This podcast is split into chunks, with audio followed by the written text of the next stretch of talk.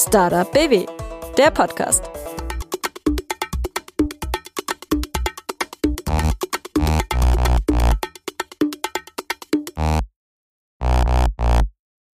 Hi, ich bin Dorothee und ihr hört den Podcast der Landeskampagne Startup BW 100 gute Gründe zum Gründen. In jeder Folge stellen wir euch einen Gründer oder eine Gründerin aus Baden-Württemberg vor und zeigen, welcher Weg zum Erfolg führen kann, warum auch Umwege auf dein Ziel haben und warum The Land auch Startup Land ist. Im Fokus stehen immer die Gründer und Gründerinnen selbst. Ich möchte wissen, was treibt sie an? Wovon träumen sie und welche Ängste müssen sie aus dem Weg räumen? Dabei interessiert mich auch, was sie und ihr Startup so einzigartig macht ob Gründen der Inbegriff von Selbstverwirklichung ist und wie Sie mit Ihrem Unternehmen die Zukunft gestalten und besser machen wollen, gerade auch in Ihrer Region und für Baden-Württemberg. Hey und herzlich willkommen zu einer neuen Folge vom Startup BW Podcast. Wir tindern heute. Also nicht nach Dates, sondern nach Materialmatches. Okay, was? Ja, genau. Bei mir ist nämlich heute Dominik Campanella zu Gast. Mit dem wunderschönen Nachnamen aus Apulien, aber mit Mannheimer Wurzeln. Er ist Mitgründer des Startups Concula, welches das zirkuläre Bauen unterstützt. Das heißt, alle nutzbaren Bestandteile eines Gebäudes werden wiederverwertet. Und das macht Sinn, denn die Baubranche ist für 40 Prozent aller CO2-Emissionen verantwortlich und nur ein Prozent der Materialien werden neu aufbereitet. Concula hat eine App entwickelt, mit der alle Materialien eines Bestandsgebäudes vor dessen Umbau oder Abriss digitalisiert werden können und dann mit den zu ihnen gehörenden Herstellern gematcht werden, die sie dann weiterverkaufen können. Sozusagen das Tinder der Baubranche. In unserer Folge dreht es sich aber nicht nur um Matches. Wir sprechen auch darüber, was ein schnelles Wachstum mit einem Team macht, wie es ist, von Arte angefragt zu werden und warum es dringend eine Müllsortierung für Bauschutt braucht. Viel Spaß und los geht's. Hey Dominik, also du bist auf direktem Weg von Berlin heute hierher gekommen, weil du in Berlin lebst und arbeitest. Und ich hoffe, du hattest eine angenehme Fahrt. Du hast aber schon erzählt heute keine Verspätung mit der Deutschen Bahn. Ja, also erstmal herzlich willkommen. äh, also vielen Dank für die Einladung. Okay. Und ja, es hat äh, heute überraschenderweise alles gut geklappt, nur kleine Verspätungen. Ja, eigentlich äh, spannend, äh, von, von Berlin nach Stuttgart mal wieder zu fahren. Ja. Das ist eine spannende Strecke, das ist richtig. Das letzte Mal bin ich in Leipzig hängen geblieben. Aber das war dann äh, eine Nacht in Leipzig, war auch okay, war ich noch nie vorher und dachte so, naja, dann nutze ich die Chance. Wobei ich sagen muss, man stellt sich das immer so ein bisschen spannender vor, wenn man dann spontan in der Stadt liegen bleibt. Äh, ist es auch manchmal ganz schön herausfordernd. Das stimmt. Ja. Vor allem, wenn man niemanden dort kennt. Ja. Mm, ich habe gesehen, ihr wart letztens im Bundestag. Warum? Genau, ja, letzte Woche ähm, war ich im Bundestag und habe also vielleicht erklär, vielleicht um den Kontext zu erklären, ich glaube, woran wir gerade arbeiten, das ist ein sehr, sehr wichtiges Thema in Bezug auf Reduktion von CO2.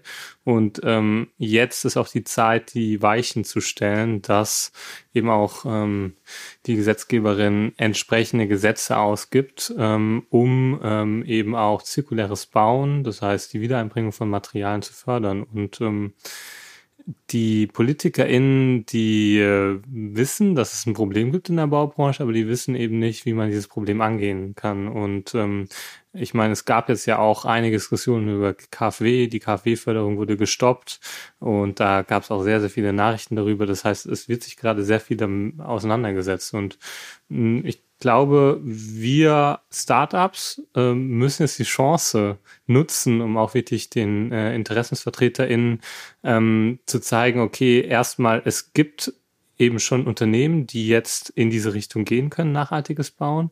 Und was benötigen wir, um diese, um, also welche Weichen müssen gestellt werden, damit auch ähm, ja letztendlich das, was wir machen, nicht nur in einem kleinen Stil funktioniert, sondern auch in einem größeren Stil. Und dafür war ich im Bundestag, habe mich mit einigen PolitikerInnen äh, auseinander oder ausgetauscht ähm, und ähm, hoffe natürlich, dass, dass wir Impulse setzen konnten, dass die Gesetzgebung, die ähm, wo die ersten Entwürfe wahrscheinlich jetzt um Ostern kommen werden, dann auch entsprechend ähm, ja eine, eine grüne Handschrift tragen werden. Ja, wir haben klare Vorgaben zur Verringerung der CO2-Emissionen und ich denke, die sind für alle Ideen sehr dankbar. Genau, und äh, der Gebäudesektor ist der einzige Sektor, der die CO2-Ziele nicht erreicht. Also äh, 2020 ähm, ist es der einzige Sektor gewesen und die Zahlen für 21 sind noch nicht raus, aber ähm, ich würde eine höhere Summe darauf wetten, dass auch dieses Mal der Gebäudesektor diese Werte nicht erfüllt. Dann ist es nicht viel passiert seitdem. Die sind für 40 Prozent der CO2-Emissionen verantwortlich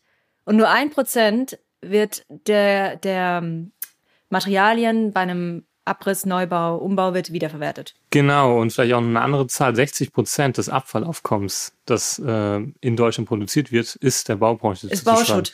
Ja, genau. Das heißt, ähm, ist super, dass wir tre Müll trennen. Ja, das, genau. ja, das passiert aber halt nicht auf Baustellen. Ah. Also ähm, das, ähm, das sieht man auch nicht als, als Endkonsument. Man sieht nicht, was da eigentlich für Unmengen an Material, also man sieht schon, so ein Gebäude ist, ist ich meine, wenn man aus dem Fenster schaut, überall ist verbaute Umwelt.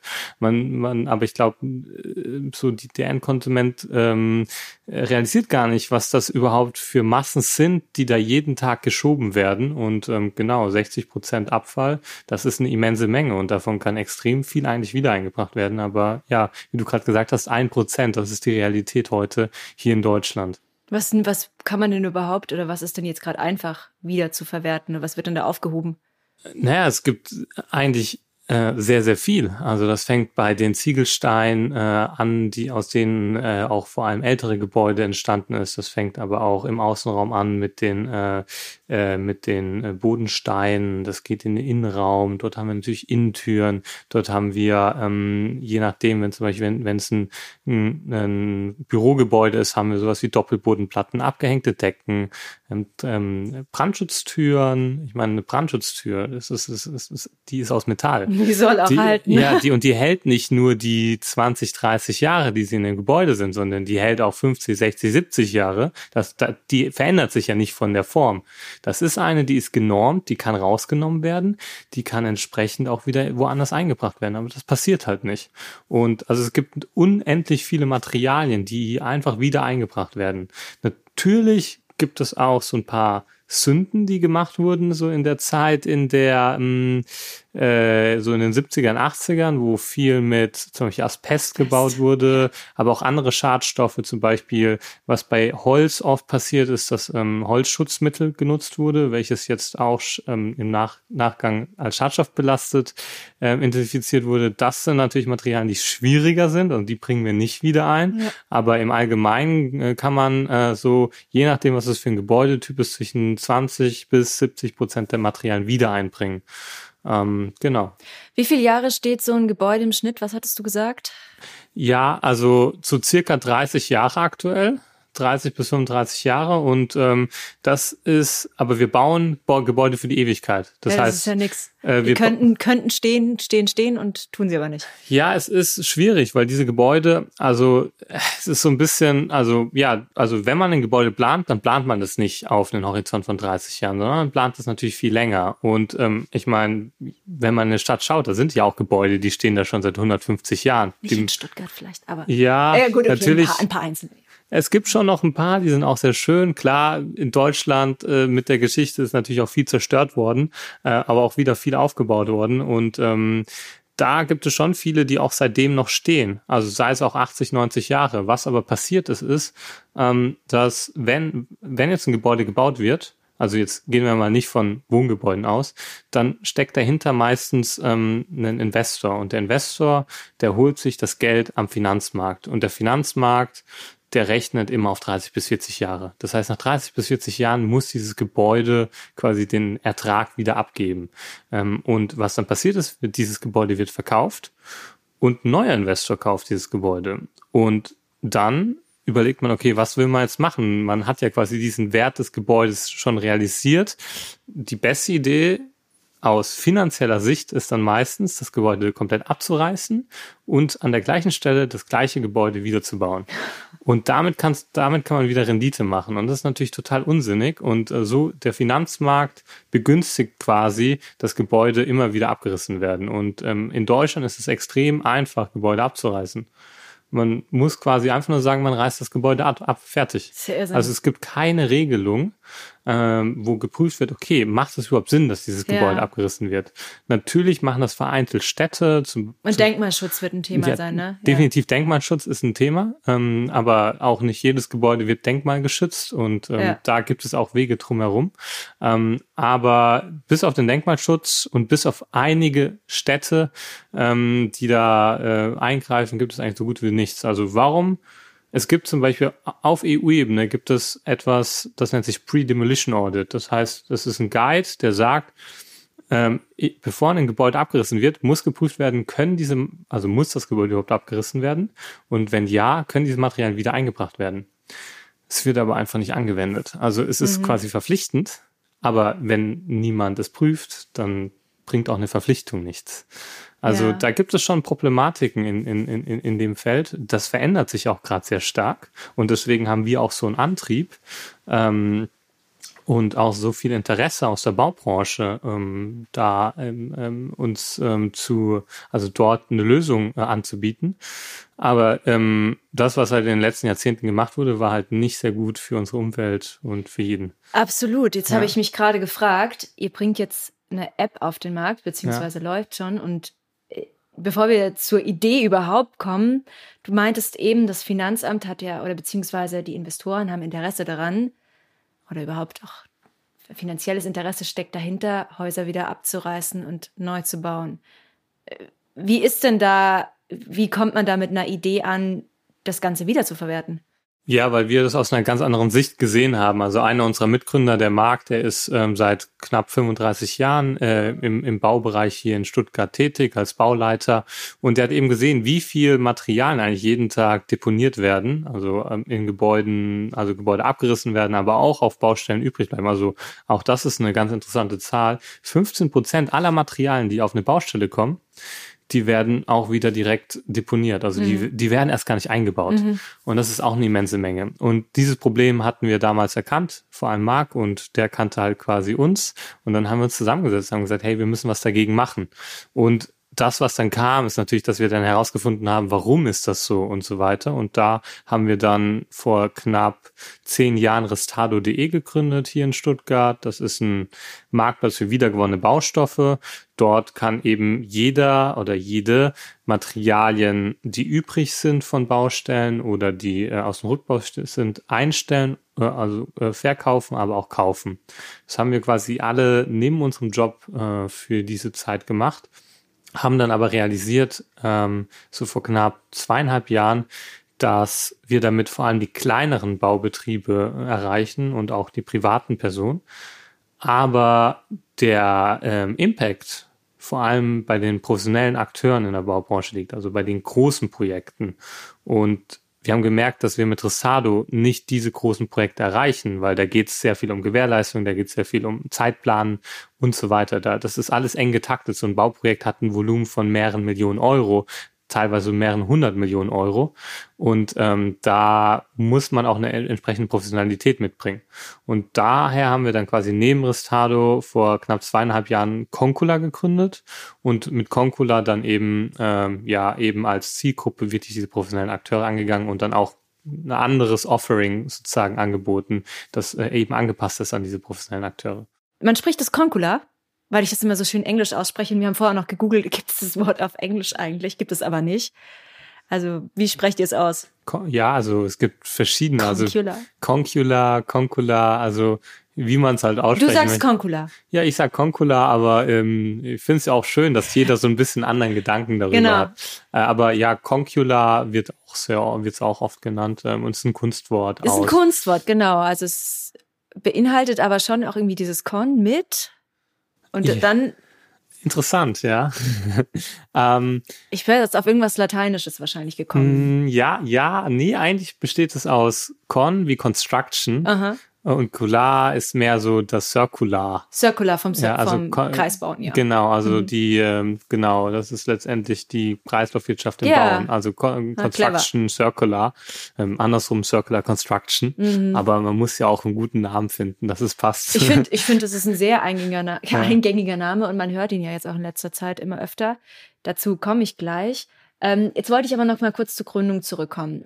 Du hast gesagt, ähm, Marc ist dein Mitgründer. Marc war in Stuttgart damals.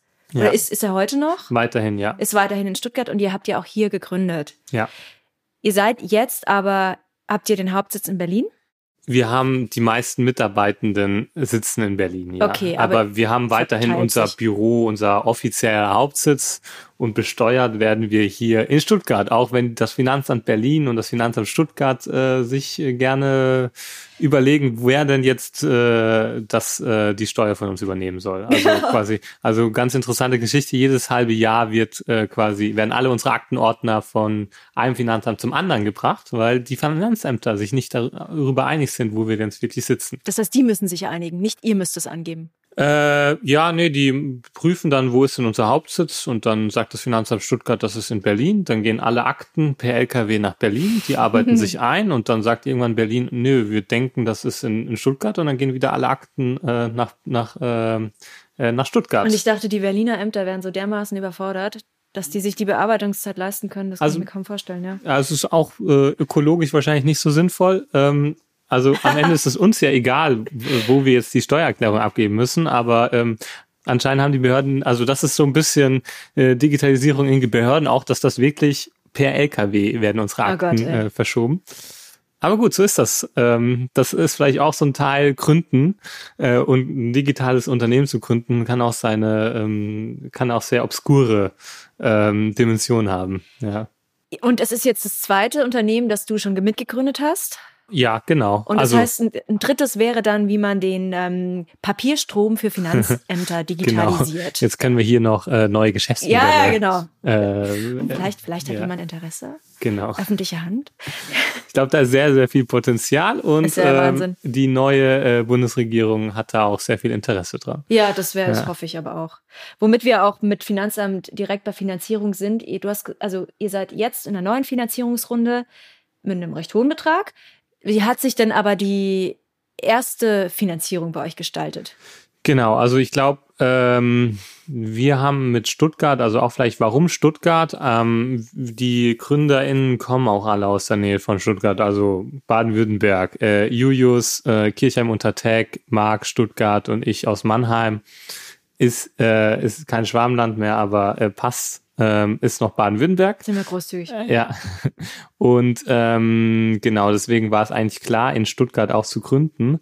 Ähm, ich glaube, dass der Vorteil von Stuttgart äh, oder von Baden-Württemberg ist, dass es schon sehr gute Förderungen für Startups gibt. Ähm, und zwar haben wir dort natürlich am Anfang uns informiert, wie können wir Förderung bekommen und sind da sehr schnell auf das, ähm, ähm, Pre-Seed BW-Programm gekommen. Und ähm, das fand mir sehr spannend. Ähm, weil das funktioniert folgendermaßen. Man muss einen Investor finden, ähm, der einen Teil quasi zuschießt und ähm, dann das Preseed BW-Programm spiegelt diesen Teil.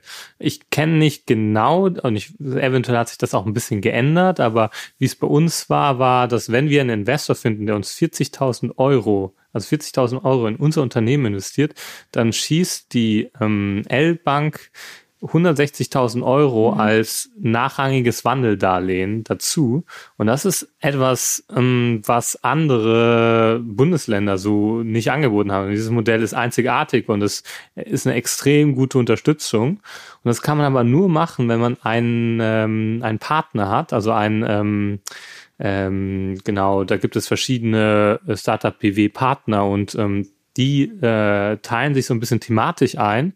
Und ähm, für uns als Impact-Startup hat sich da der Grünhof aus Freiburg ähm, sehr, ähm, also hat da sehr gepasst, weil die eben sich auf äh, grüne und Impact-Startups fokussieren und dort sind wir auf die zugegangen und hatten sehr viele Gespräche und quasi erste Gespräch war so, nee, das so wie ihr das plant, das wird nix.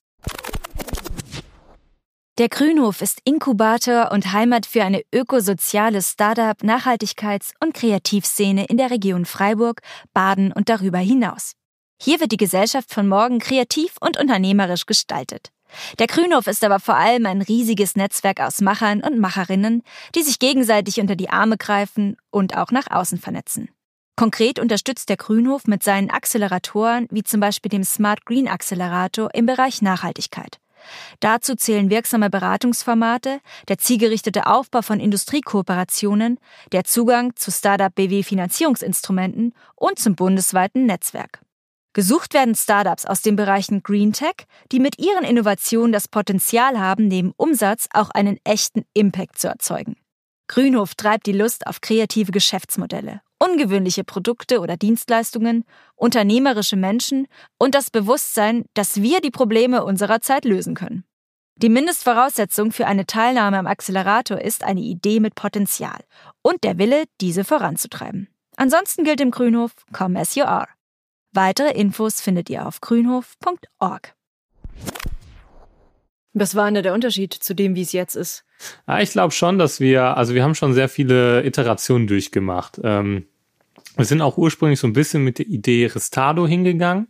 Und also wir, so wie wir es jetzt haben, war es am Anfang nicht, sondern vor zweieinhalb Jahren sind wir hingegangen und gesagt, ja, wir wollen jetzt Restado einfach größer machen. Und dann war halt so, okay, ihr habt das seit acht Jahren so aufgebaut, so ihr habt, ähm, ihr habt ein Wachstum, aber wie wollt ihr jetzt auf einmal den Turbo anmachen?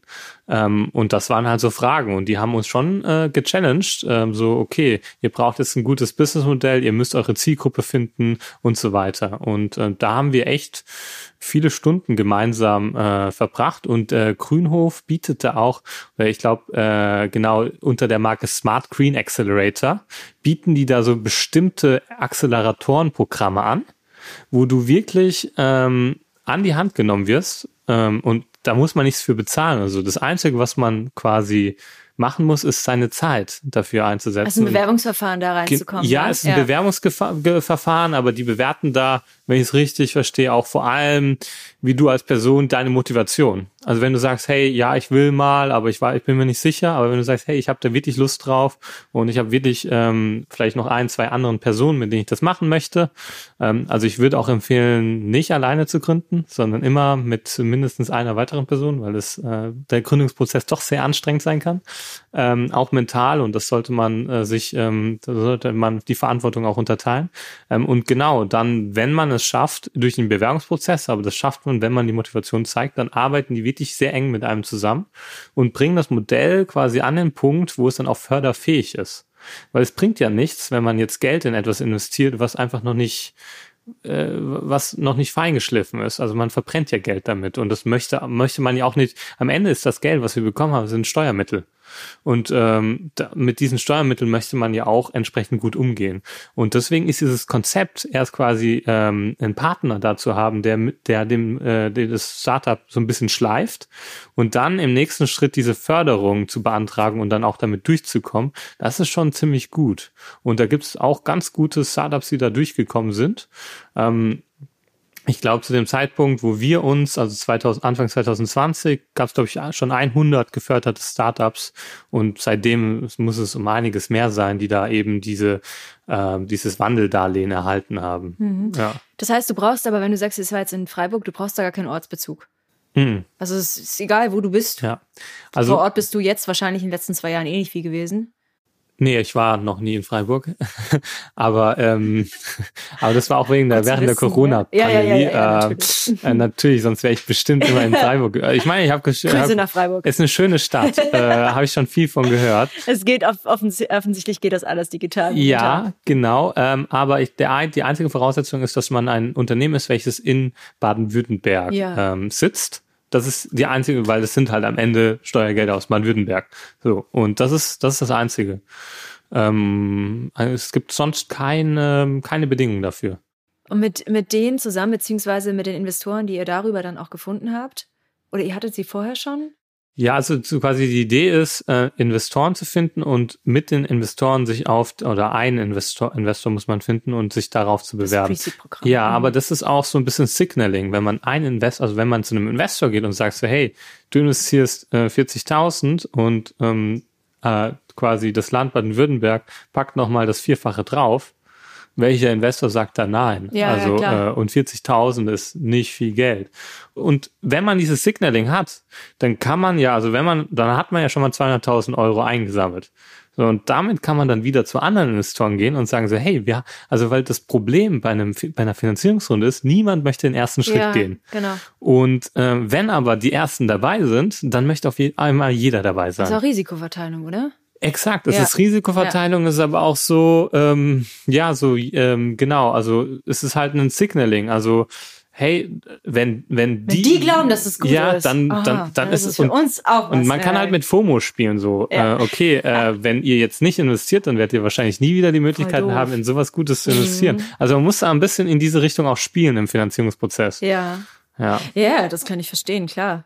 Oh, dann äh, kommen jetzt auf euch auch wieder spannende Zeiten zu. Ja, wir Neuen sind Runde. jetzt am Ende der Finanzierungsrunde. Mhm. Also wir haben das quasi einmal durchgespielt, also jetzt zum zweiten Mal durchgespielt. Ähm, klar mit einer um, einiges höheren Summe. Ja. Ähm, aber was ich da so als Tipps mitgeben kann, ist, sich sehr früh um ähm, äh, um diese Finanzierungsrunde zu kümmern, sehr früh sich mit Investoren auseinanderzusetzen. Und ich glaube, es ist sehr, sehr wichtig, ähm, dass man auch auch wenn man jetzt gerade nicht in, ein, in, in eine Finanzierungsrunde ist, sich mit Investoren hinsetzt, denen der das aktuelle Geschäftsmodell erklärt und sagt so, was hältst du davon? Und die geben Feedback. Das heißt nicht, dass man dieses Feedback auch gut finden muss, aber Feedback ist immer gut. Man kann, Gespräch, man ne? kann mit 10, 15 verschiedenen Investoren reden. Die geben alle Feedback.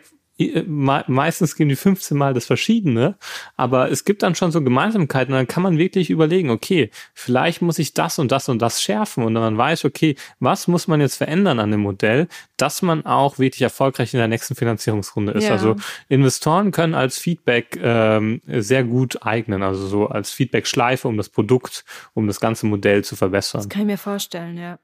Und nicht nur der Finanzbedarf wächst, der wächst nämlich nicht umsonst, weil euer Team ist in den letzten zwei Jahren auch enorm gewachsen. Also du hast mir damals, wir haben vor zwei, drei Wochen gesprochen, hast du gesagt, ihr seid jetzt so 25 MitarbeiterInnen. Und ich habe jetzt aber in den letzten Tagen gesehen, dass mindestens noch vier, fünf dazugekommen sind. So auf Insta und LinkedIn. Ja, also ja, das ist ein bisschen aber auch unser. Oder sind das doch die letzten? Das sind noch die letzten, aber ich glaube, als wir gesprochen haben, waren es 20, jetzt sind es 25. Ach so, okay, jetzt sind's 25. Aber ja, wir planen ungefähr äh, 40 bis Ende des Jahres, wenn alles gut läuft. Das ist ja. schon enorm. Das ist ein Ja. sehr schnelles Wachstum für ein junges Team. Hm. Da ist, schließt sich schon die Frage an, wie gestaltet sich da nicht nur eure Teamkultur, euer Teamspirit, sondern auch eure Führungskultur? Also jetzt gerade an dich auch als Geschäftsführer. Ja, das ist ein sehr, sehr wichtiger Punkt. Vor allem in dieser Phase ähm, ist, glaube ich, das Wichtigste das Team. Also die Investoren investieren in uns auch nicht, weil, also natürlich auch, weil sie ans Produkt glauben und die Marktchance sehen.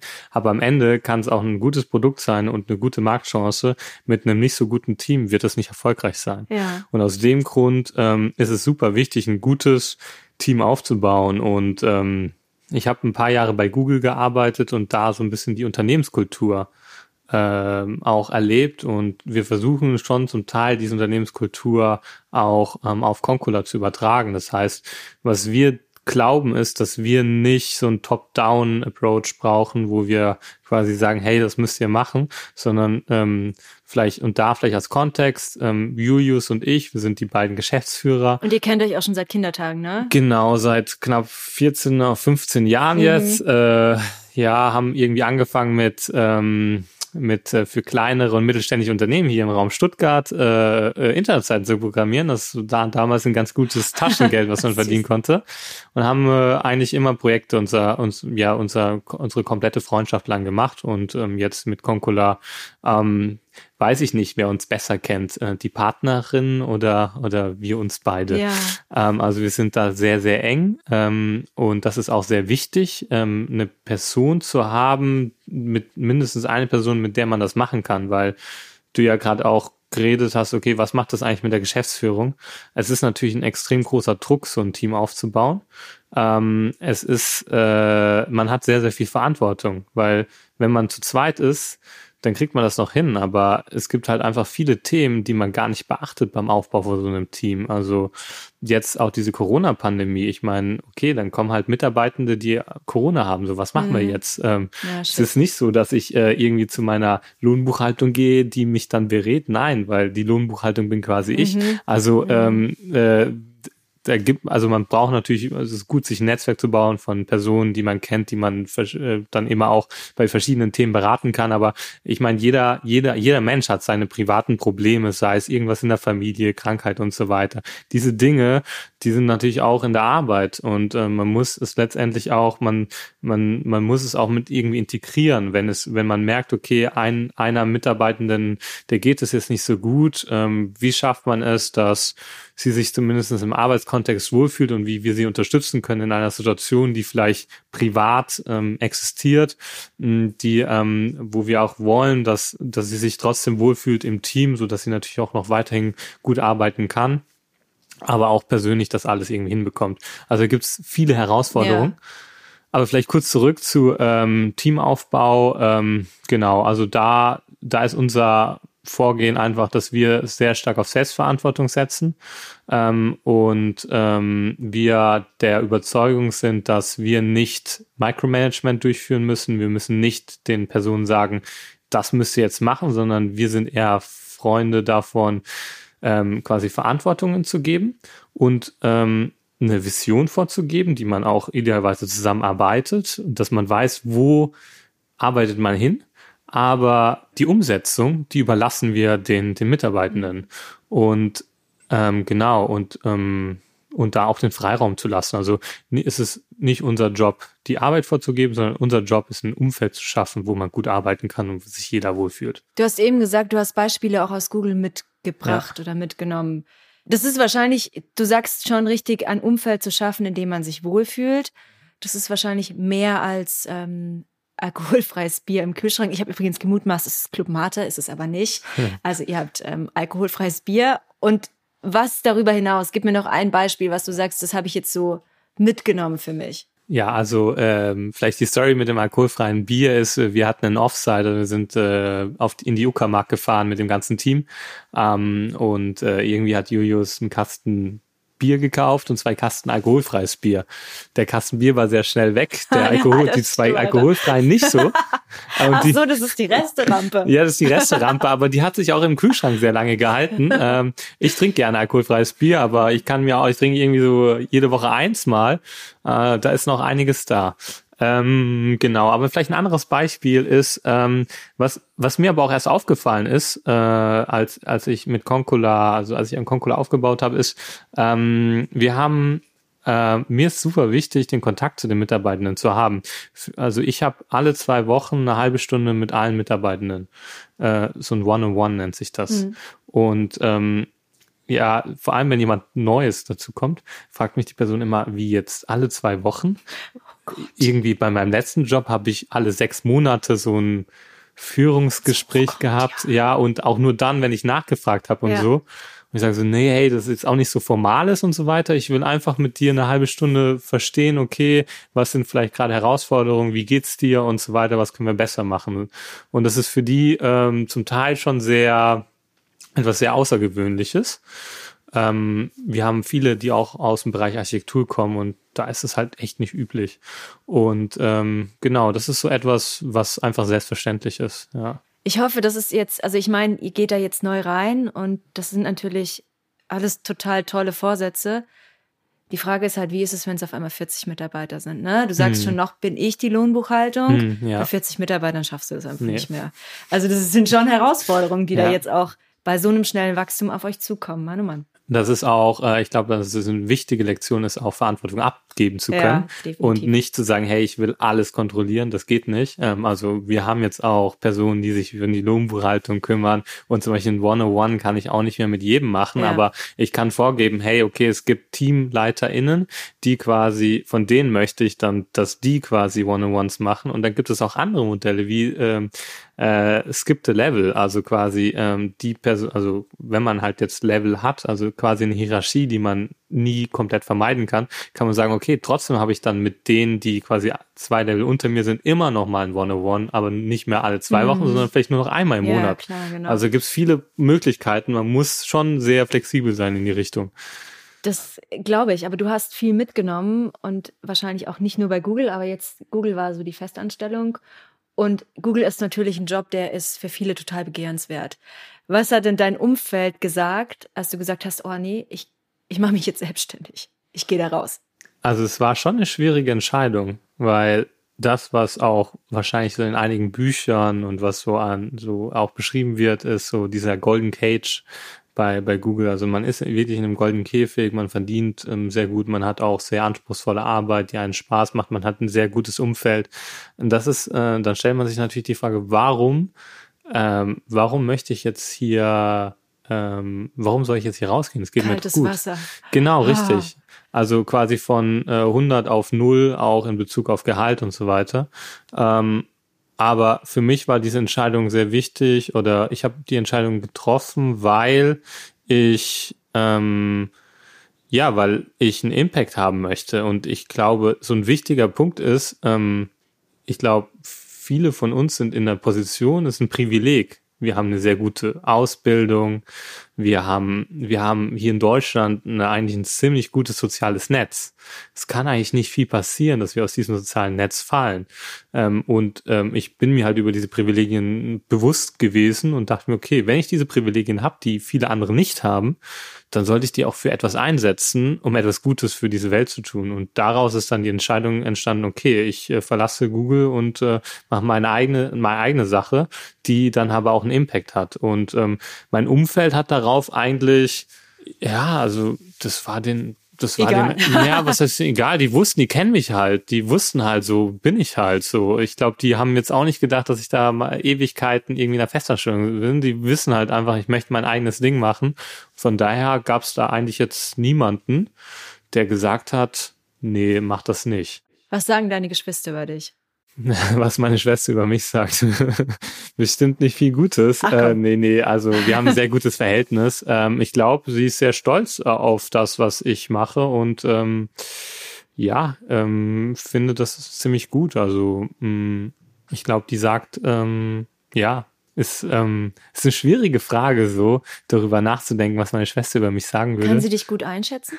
Äh, ja, also ich glaube, das ist aber bei Zwillingen auch etwas sehr Besonderes. Ich glaube, man hat eine sehr besondere Beziehung, weil sie mich, glaube ich, am besten einschätzen kann von allen Menschen und auch andersrum. Ähm, genau. Aber ähm, ich glaube auch so da, so wenn sie anschaut, wie der Lebensweg, also meine Schwester und ich haben sehr verschiedene Lebenswege, aber es macht total Sinn. Also sie, sie weiß ganz genau, sie, diese Entscheidung, die ich getroffen habe in meinem Leben, da, da wusste, also hätte sie auch vorhersagen können. Also oh, so gut kennt sie mich. So ja. ehrgeizig hat sie dich auch selber schon eingeschätzt ja. und so zielstrebig wahrscheinlich auch. Ja, auf jeden Fall. Das wird sie auf jeden Fall sagen. Ja. Ich meine, du kannst auch auf eine Erfolgsgeschichte jetzt zurückgucken. Ich meine, ihr wart hm, ihr habt einige Medienauftritte hinter euch, unter anderem für Terra X, für Arte und ihr wart jetzt erst kürzlich in der FAZ. Genau. Oder? Genau. Ja.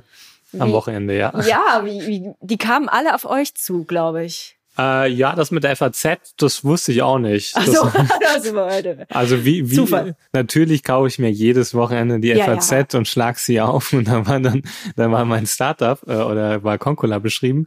Ähm, nee, also klar, äh, ich glaube, es ist super wichtig und es ist auch eine Strategie von uns, dass wir ähm, Aufmerksamkeit in diese Richtung bringen, weil eben noch nicht so viel Aufmerksamkeit dort besteht.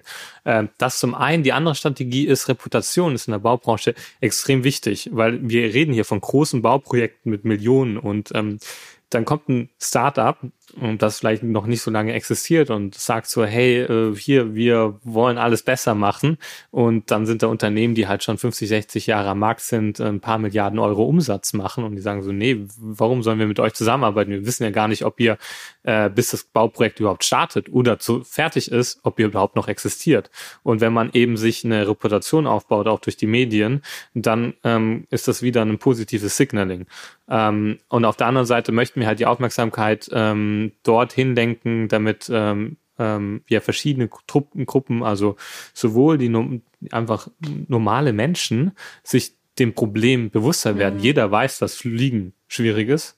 Also sollte auch jeder wissen, dass Bauen schwierig ist. Aber Fliegen ist nur für drei Prozent verantwortlich ja, genau. der CO2-Emissionen, ne? Und Bauen ja. für 40. Ja, Bauen für 40 und die Baustoffe machen knapp 20 Prozent aus. Also und die andere Hälfte ist die okay. Betriebsphase. Ja. Genau. Das verdient Aufmerksamkeit, definitiv. Ja. Wie viele Projekte habt ihr momentan am Laufen?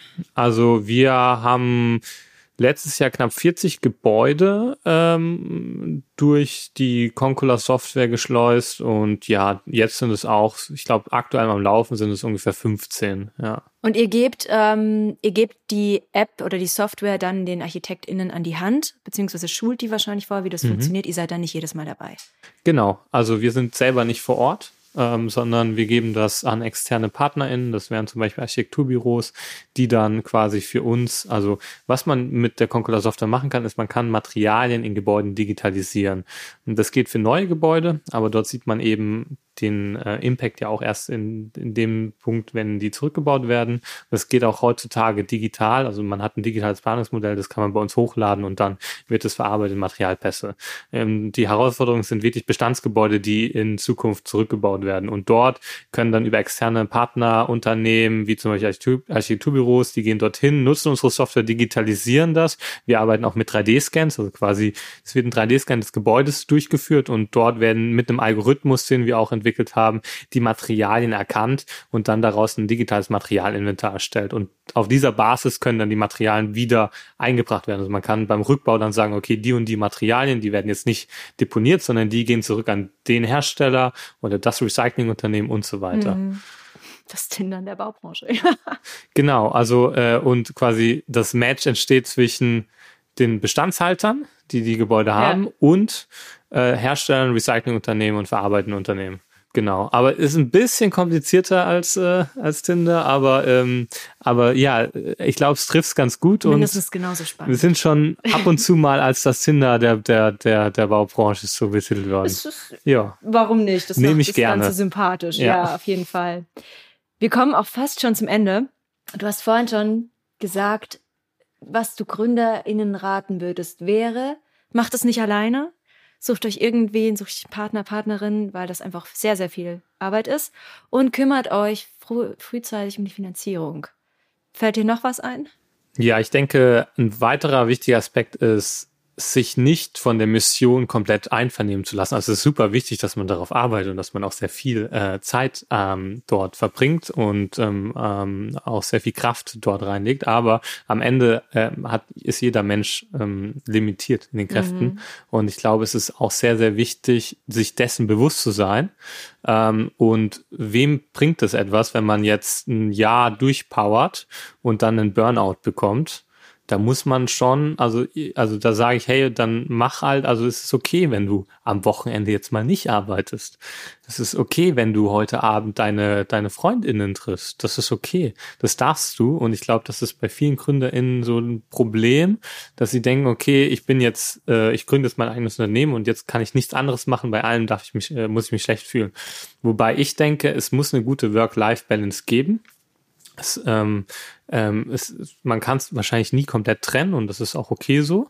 Also muss natürlich sich vorbereiten, das ist eine sehr große Herausforderung, aber man darf sich von dieser Herausforderung nicht komplett vereinnehmen lassen, weil dann bringt es am Ende auch niemandem etwas. Und ich glaube, das ist ein großer so etwas, was ich aus der Erfahrung mitbringen würde, hey, okay, achte darauf auf euch selbst. Und, also dein ja. Privatleben leidet aktuell nicht zu sehr. ja, also, sagst zumindest du. Dass ich ich sage so, ich gebe das als, äh, ich gebe das weiter, dass das, dass man das nicht machen sollte. Ja, ja, genau. Aber ja, gut, als ja Geschäftsführer von 25 Leuten inzwischen, das ist nicht ganz ohne. Ja. Das muss man auch einfach sagen. Trotzdem, was, was wären deine vier persönlichen Gründe zum Gründen? Also ich glaube, es macht sehr, sehr viel Spaß. Ähm, es ist äh, das ist das eine Spaß. Mhm. Ähm, es ist äh, extrem erfüllend ähm, zu, zu gründen, weil man hat ein, man also idealerweise im Impact-Bereich. Ich glaube, da wird auch, werden die meisten Startups in Zukunft auch entstehen und da wird am meisten passieren und dort wird auch am meisten Geld sein in Zukunft. Also ähm, das heißt, man kann auch wirklich einen Impact haben und das hat ja auch, das hat ja auch eine gewisse Erfüllung, die man haben kann.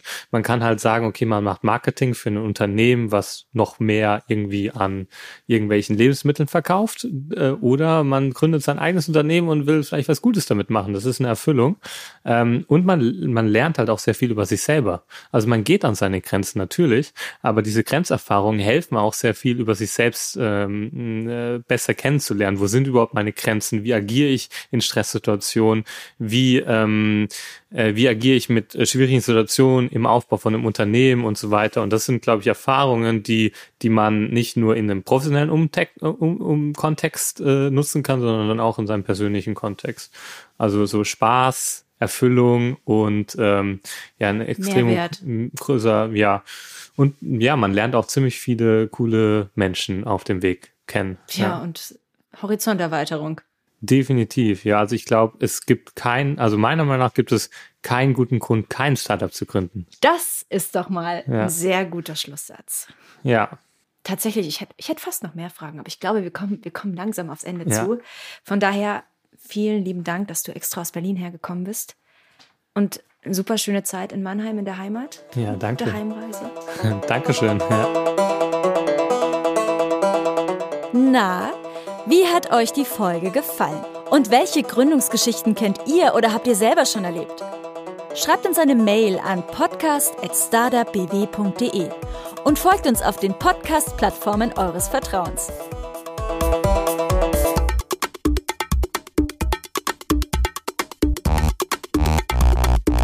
Für mehr Infos zu Startup BW geht ihr auf startupbw.de.